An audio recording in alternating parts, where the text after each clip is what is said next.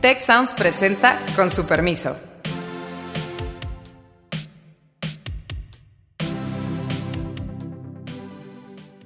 Con su permiso, soy Beata Boina y hoy vamos a hablar sobre el 75 aniversario de las Naciones Unidas y la propuesta de México para el orden internacional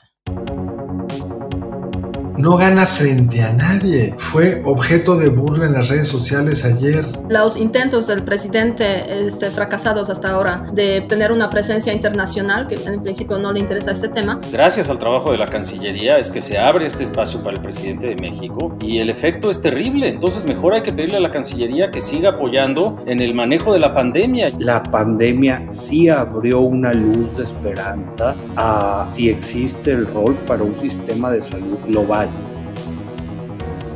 Justo esta semana se celebra la Asamblea General de las Naciones Unidas, en la cual pues conmemoramos el 75 aniversario de las Naciones Unidas, del establecimiento de esa organización. Por la primera vez es una asamblea vía online debido a la pandemia y por la primera vez también el presidente de México, eh, Andrés Manuel López Obrador, participó justamente con su discurso en esta reunión, con la cual tradicionalmente en septiembre se abre las reuniones de la Asamblea General. Eh, me acompañan hoy Alejandro Poiré, Carlos Elizondo y Héctor Villarreal. Y la verdad es que hay mucho de qué hablar. La crisis del multilateralismo no cabe ninguna duda por una parte y por otra parte, pues la verdad es que la sorpresa que nos dio el presidente este, con su discurso de 18 minutos en el que casi no tocó temas internacionales en la Asamblea General de las Naciones eh, Unidas. Eh, habló, se refirió a la fraternidad de los pueblos, al aniversario del 75, eh, eh, de 75 años, acuerdo de MEC, nombró a Benito Juárez y Benito Mussolini en una coincidencia de nombres. Este, habló sobre la historia de México, la 4T, avión presidencial y que el pueblo de México no pasa hambre a pesar de que hay pandemia y hay crisis económica. pero la verdad es que no menciono muchos temas que deberían mencionar. ¿Qué piensan sobre esa primera presencia del presidente de México en la Asamblea General de las Naciones Unidas? Pues qué, qué, bueno que ampliaste la agenda, mi querida Beata, porque cuando dijiste que íbamos a hablar de la propuesta de México para el orden mundial, yo dije, pues ya se acabó el programa. Porque la verdad es que el presidente López Obrador habló de todo menos eso. Eh, y es algo muy notable. Yo destaco dos puntos eh, sobre la síntesis que hiciste de este discurso, que creo que es importante, sobre todo por las ausencias y por el tono. Pero destaco primero eh, eh, que genuinamente el presidente de la República no le habló a la Asamblea de las Naciones Unidas. Hizo un video más de informe de labores, de eh, su estrategia de campaña, de que todo en México está perfectamente bien. tuvo momentos de verdad penosos, lamentables, como esta cosa de mentar al dictador fascista en la Asamblea de las Naciones Unidas por una coincidencia de nombre con Benito Juárez, lo cual es, eh, eh, creo que muestra inequívoca del desprecio que se tiene de parte del presidente y de su equipo por el foro en el que se está.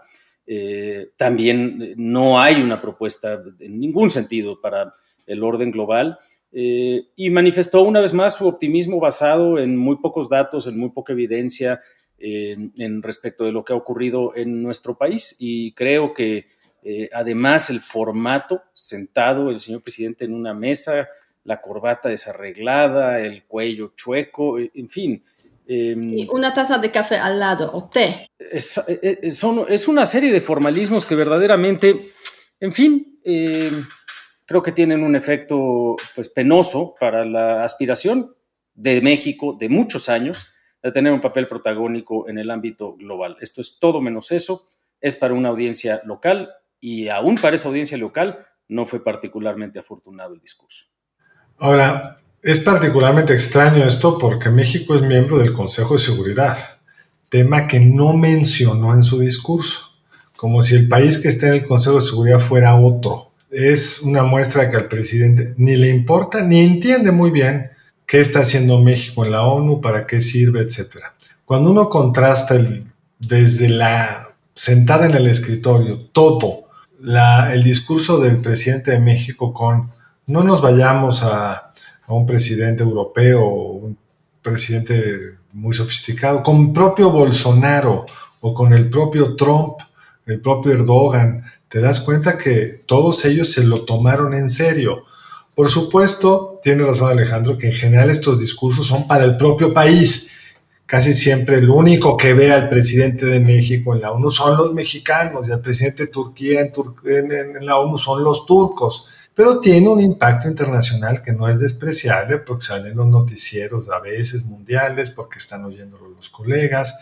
Y sí creo que lo que hoy, bueno, ayer el presidente mostró es realmente, déjenme usar la palabra, la gente no vio cuando estabas tú, obviamente no podía verte, es un podcast, pero cuando nos resumías el, el discurso del presidente tenías una risa entre burlona y molesta, porque eso es lo que generó el discurso del presidente. Cuando está batallosamente tratando de explicarnos que vendió el avión, que es un palacio, pero no es un palacio, una rifa, pero no sé qué, es realmente lamentable. Yo creo que esto va a ser, así como ya ganamos el premio antinobel para nuestro manejo de la pandemia, esto merece algún premio de performance en la ONU. O sea, no cabe duda que la presentación, digamos, un discurso en las Naciones Unidas, en la Asamblea General, es una presentación del país en el extranjero, ¿no? Frente a los jefes de Estado y de gobierno. Y en ese sentido, pues sí tiene su impacto obviamente hay discursos que han pasado a la historia eh, de muchos jefes de Estado de gobierno. Este eh, quizás pasará a la historia de cómo no se debe hacer un discurso en la Asamblea General de las Naciones Unidas. A ver, Héctor. A mí me llamaron la atención varias cosas. Entiendo, Beata, y, y, por favor, por favor, corrígeme, que, que en gran parte se nos dio esta oportunidad. La Cancillería mexicana venía trabajando en una serie de cosas traía por ahí un tema discursivo bien interesante de sistemas de salud internacionales, en lo particular el rol de las vacunas. Entonces, creo que tenemos un presidente que no le entiende mucho al tema internacional, que tampoco le importa, pero se esperaba que le prepararan un buen discurso. Entonces, resulta que no le entiende, no le importa, y, pues nos aventamos un osote, o sea, de que básicamente es el presidente hablando para su público, se perdió una buena ventana y si pensaba hacer eso, pues qué necesidad de ir, es lo que no, no, me queda tan claro. Pero incluso, Héctor, cuando decimos para su público, ¿con qué, qué ganó en México? Tampoco ganó nada. Ese es justo el punto. los trending topics ayer de Twitter eran pura burla del presidente. Ni sus bases, estas que luego se movilizan con los votos, tenían que responder. ¿Qué podían responder? El estadista AMLO subrayando que Benito Juárez lo conocía el papá de Benito Mussolini. O sea, ¿qué podían decir? Es pérdida total por donde lo veas y eso es lo que a mí más me sorprende. Yo hubiera hecho un gran discurso para consumo doméstico, para consumo nacional. Estaría de acuerdo con que, bueno, Carlos, pues es que, es que incluso ya lo habíamos platicado en un programa anterior. ¿Qué ganamos estando en el Consejo de Seguridad? Mira, en ese sentido, sí, en ese sentido yo creo que a mí me sorprendió bastante que este discurso fuera tan malo, eh, desde el punto de vista... Ya que tú lo digas, querida embajadora, ya... obviamente no creo que tu expectativa fuera muy alta, la verdad. Mira, no, desde el punto de vista de una internacionalista, analista de relaciones internacionales, pues la verdad es que un discurso malísimo y sobre todo malísimo si lo comparamos con un discurso anterior de AMLO en el G20, ¿no? Que tampoco fue una gran pieza, pero la verdad es que en el discurso de G20 de hace, no sé, un par de meses, tres meses, eh, sí se tocaron los temas importantes desde el punto de vista de la pandemia, se propuso una cooperación, digamos, en el marco internacional, o sea, se notó mucho ahí la mano de la Secretaría de Relaciones Exteriores. En ese contexto de las Naciones Unidas, de la Asamblea General, el presidente optó por este, improvisar sin tomar en cuenta, me imagino, lo que le preparó la, la Cancillería. Y es lo que a mí pues me sorprende mucho, o sea, hay por ahí un tema, un problema de comunicación o simplemente el presidente decidió, no, pues yo voy a tratarlo como un café con los presidentes y les voy a platicar un poco sobre pues México, ¿no? Pero sí hay grandes ausencias en ese discurso que la verdad es que no, no deberían darse justamente antes de que México va a tomar ese importante puesto de eh, miembro no permanente del Consejo de Seguridad de Naciones Unidas. Exacto, para platicarles del de, el avión que dijo, eh, ya lo rifamos y todavía lo vamos a vender.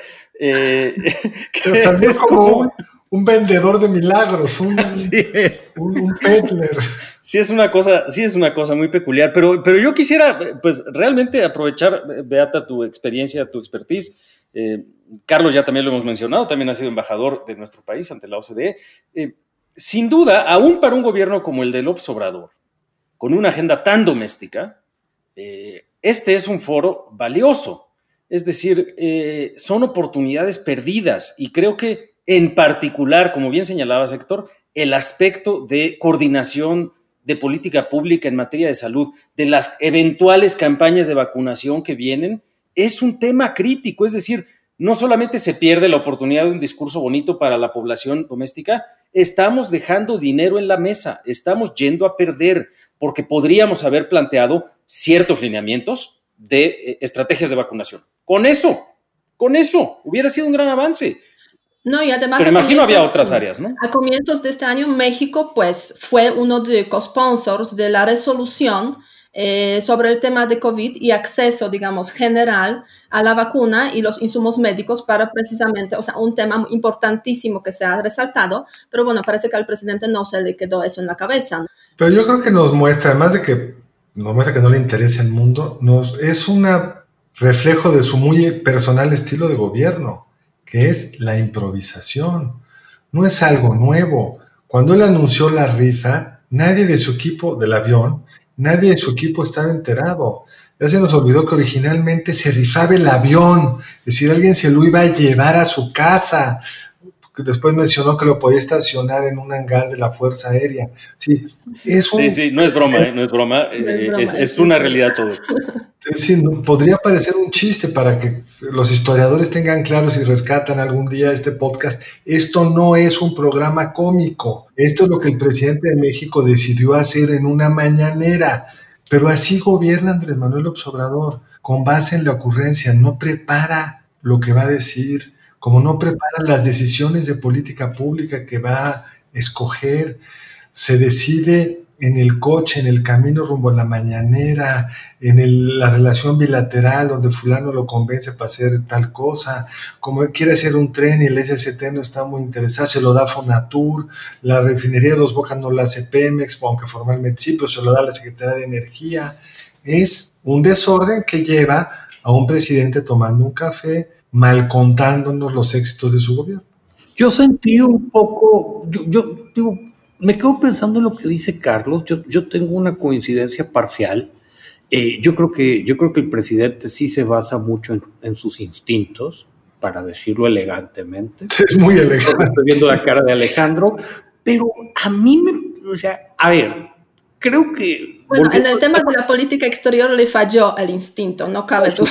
A ver, a ver, a ver, por supuesto, pero yo creo que le falló, pero también hay, hay un fallo no me atrevería a decir calculado, creo que sí consciente. Calculado no lo es porque deja muy mal parada nuestra Cancillería. O sea, yo, yo, yo no quiero pensar en la cara de Marcelo Ebrard después del discurso. O sea, y, y, y dices, ah, caray. Pero se pierde una oportunidad con todo este tema de las vacunas, de un liderazgo latinoamericano en el tema, que creo que no le hubiera estorbado en lo más mínimo no le importó. Ahora, si tú en un discurso de este tipo sacas el avión y, y, yo me quedo con lo que dijo Alejandro, ¿sabes qué? Lo rifamos y sigue siendo nuestro. Para mí esto es una provocación y un buleo a los periódicos internacionales que se burlaban de su rifa. ¿Sabes qué? Pues yo llego a Naciones Unidas, les estoy explicando eh, cómo nos las gastamos aquí, háganle como quieran. Caray. Creo que le estás asignando mucha más racionalidad, pero aún suponiendo que es un boleo, un buleo, o sea, quiere mostrarle a los medios internacionales que su palabra es la ley, ¿qué gana realmente? Es decir, no gana frente a nadie. Fue objeto de burla en las redes sociales ayer Sí, hasta los italianos pues hicieron eco de ¿Quién eso. de los que votó por AMLO me puede defender esto? Y hasta donde yo vi no hubo respuesta. A mí lo que me preocupa es qué nos dice esto de cómo el presidente asume su responsabilidad de ser presidente. Sí, yo creo que en ese sentido hay un punto muy importante. O sea, cuando hablamos de la política exterior, de, digamos, eh, los intentos del presidente este, fracasados hasta ahora de, pues, tener una presencia internacional, que en principio no le interesa este tema, pues la verdad es que hay que diferenciar claramente, yo creo que dos cosas. Primero, la figura del presidente y segundo, la Secretaría de Relaciones Exteriores, ¿no? Si no tuviéramos una Secretaría de Relaciones Exteriores, pues, profesional, bastante profesional, con un servicio diplomático pues también muy entregado, la verdad es que sería un desastre total desde el punto de vista internacional. Y, y, yo hice como una evaluación hace, hace algún tiempo precisamente de este primer, o sea, segundo año del gobierno, y la verdad es que lo que se puede rescatar de diferentes políticas públicas es quizás la política exterior, ¿no? Quitando esos episodios que pues con la presencia del presidente este, de México, pues están por ahí apareciendo, ¿no? Pero más allá de eso, pues la verdad es que es lo único que se puede rescatar y hay que separar claramente lo que piensa, lo que hace el presidente en temas de política exterior y lo que pues da la Secretaría de Relaciones Exteriores en ese sentido. Pues sí, pero aquí la gran paradoja es que gracias al trabajo de la Cancillería es que se abre este espacio para el presidente de México y el efecto es terrible. Entonces, mejor hay que pedirle a la Cancillería que siga apoyando en el manejo de la pandemia y en cosas en las cuales el presidente no nos vaya a acabar haciendo más daño. Ahora, hay una aclaración, Alejandro. Todos los presidentes del mundo tienen este espacio. Sí, pero eh, este en particular, en este momento en particular. ¿no? Ese es un poco van a estar todos por los 75 años. No creo que haya mérito alguno de la, de la Cancillería. Corrígeme si no, Beata, pero yo creo que pues, hay una lista y te toca y tienes tus minutos y y ya, o sea, los 170 y tantos, ¿cuántos son jefes? Bueno, entonces hay que reclamarles que no lo hayan impedido, mi querido doctor. Este, el año pasado, yo me acuerdo perfectamente, nos hemos quejado que el presidente de México no, participó en la Asamblea General. Pues este año ya sabemos que mejor no quejarse porque sí participa. me recuerdo el, ¿para qué me invitan si ya saben cómo soy? Pues sí, literal, literal. Pero, pero mi pregunta iba un poco en el sentido de, de, y creo que en fin, es claro que México no tiene una agenda para el orden internacional, es claro que hay una Cancillería que sigue siendo muy competente y que tiene logros incluso de policy en el aspecto de, algunos aspectos, algunos aspectos de, manejo de la pandemia, etcétera. Pero, pero mi pregunta es un poco ya también sobre el sentido de las Naciones Unidas en una época contemporánea, es decir, sí es un espacio lamentable y vergonzoso, creo yo, para la historia de la diplomacia mexicana, el que vaya un presidente nuestro a mentar el nombre de un, eh, uno de los dictadores eh, fascistas del siglo pasado a esta asamblea. Pero quizá es un símbolo, que es un símbolo de los tiempos. Las Naciones Unidas eh, nacieron como el esfuerzo de una coalición que ganó una guerra para tratar de establecer un cierto orden si se quiere llamar hegemónico, pero basado en ciertos tipos de libertades y de regímenes democráticos con ciertos niveles de apertura, transparencia, eh, etcétera. Hoy el mundo es un mundo en el cual, particularmente la potencia dominante, que es los Estados Unidos, pero otros de los aliados que construyeron esas Naciones Unidas, están dominados por gobiernos, pues si no 100% autocráticos, sí con una vertiente populista y autocrática importante, y entonces, en esa medida, pues uno más que va y hace un show de esta naturaleza, pues ahora sí que ya la ONU no es lo que era, no lo sé. bueno, sí, es cierto que no sorprende tanto, digamos, ese tipo, digamos, de discurso, quizás en el foro que ha vivido sus 75 años ya y hoy en día pues está, hay una crisis, o sea, hay una crisis grave del multilateralismo precisamente a raíz de las actitudes de los países, se puede decir, fundadores y los modelos de la democracia y de la defensa precisamente de cooperación y multilateralismo. Y en ese sentido, pues 75 años, pues este, a ver cuánto tiempo más va a sobrevivir la Organización de las Naciones Unidas. Es una pregunta que deberíamos hacernos en ese contexto. yo creo que tienen razón en que pues, el mundo cambió y estamos frente a una, un rol muy distinto de las Naciones Unidas podrá regresar quizá a su papel más, más no, nunca fue determinante, pero de un poco mayor regulación del espacio internacional si ganara Biden, que pues viene una tradición más de construir un mundo basado en reglas, que fue realmente una creación de los Estados Unidos después de la Segunda Guerra Mundial. Ahora bien, Alejandro, tanto que antes estaban en el Consejo de Seguridad los puros democráticos, no, siempre ha sido un mundo donde le dan el espacio a a los regímenes más horrendos, eh, no hay un requisito democrático la No, no, pero, pero, pero la vertiente o la tendencia era de, bueno, los tenemos que tener ahí porque también fueron parte de quienes ganaron la guerra. Pues, pues ganaron y, nadie les impide seguir siendo, es decir, la, Rusia, la Unión Soviética de Stalin fue miembro del Consejo de Seguridad durante sus atroces crímenes y nadie se metía con ella por ser uno de los ganadores y tener el poder de veto dentro del, Consejo de Seguridad. Y yo la verdad no creo que, que, el que López ha ido ahí a mencionar a Benito Mussolini simbolice nada de las Naciones Unidas, simboliza muchas cosas de México, pero yo creo que en casi cualquier otro presidente le hubieran armado el discurso a pesar de toda la decadencia que pueda tener las Naciones Unidas, y hubiera dado un buen discurso. Y casi todos los presidentes eh, y primeros ministros que han pasado por ahí en estas, lo que he visto en medios, pues han dado buenos discursos, porque sigue siendo pues, el gran foro donde todos se reúnen y hablan, pues como las, como las mis universos, ¿no? De la paz mundial. Bueno, hay algunos que hablan de la guerra, ¿sabes? Este año, pues, presidente Trump nuevamente no nos sorprendió diciendo que él eh, quiere hacer la paz en el mundo a través de la fuerza. Entonces, pero... El discurso de 1984, claro. Sí, sí, sí, sí. De, oiga, pero, pero yo creo que con esto sobre la fuerza de Naciones Unidas hay un tema. Probablemente la pandemia sí abrió una luz de esperanza a si existe el rol para un sistema de salud global. a ver, a ver, a ver, yo, yo creo que esto también se parece mucho a cuando en los concursos de belleza se habla de la paz mundial, pero yo creo que puede, en términos de patentes, en términos de financiamiento, en términos de cooperación norte-sur, me parece que no es un tema, no es un tema menor. Y probablemente sí le, sí le venga a dar cierta estamina a, a un organismo que teniendo personajes como Trump, Bolsonaro y nuestro presidente, pues de repente desluce mucho.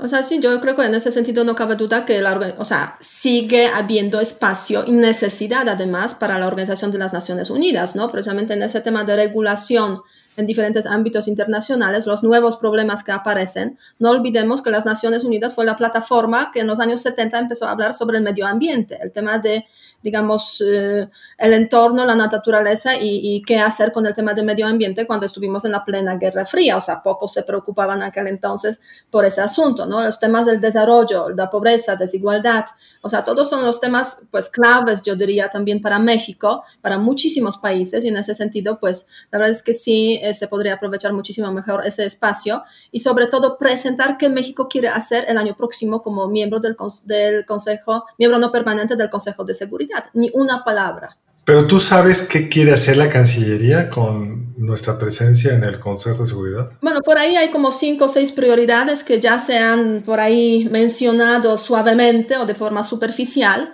pero la verdad es que, o sea, no decir cuáles van a ser las prioridades justamente a dos meses antes de empezar ser miembro, pues la verdad es que es gravísimo. Sí, yo, yo pienso que sí, la, la, en fin, el, asunto de para qué sirve las Naciones Unidas creo que es más urgente su acción eficaz que nunca.